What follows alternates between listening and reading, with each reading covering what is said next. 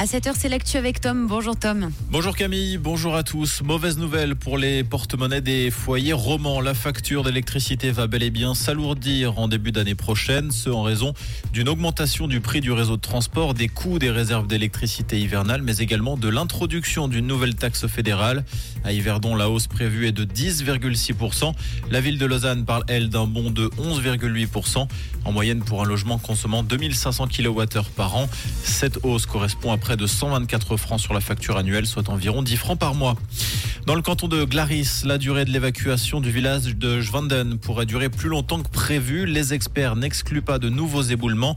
Il faut s'attendre à ce que d'autres bâtiments soient endommagés, voire détruits, a déclaré un expert de la commission des dangers naturels de la commune. Pour rappel, mardi soir, la localité a été ensevelie par une coulée de boue. 38 bâtiments ont été touchés, mais aucun blessé n'est à déplorer. Actuellement, 97 personnes ont été évacuées de la commune. Le Conseil fédéral se dote d'un nouvel avion pour effectuer ses déplacements. Un bombardier global 7500 à la pointe de la technologie en matière de sécurité et d'efficience. En effet, l'avion dispose d'un système radio militaire, d'un système intégré d'autoprotection. Le nouveau jet peut accueillir jusqu'à 20 sièges et a une autonomie de plus de 14 000 km.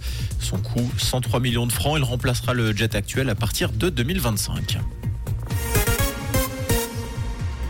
La Floride, touchée de plein fouet par l'ouragan Idalia. Des vents à plus de 200 km à l'heure ont soufflé sur la région. Le niveau de l'eau est monté très rapidement. Hier matin, plus de 144 000 foyers étaient privés d'électricité en Floride. La situation semble néanmoins baisser en intensité.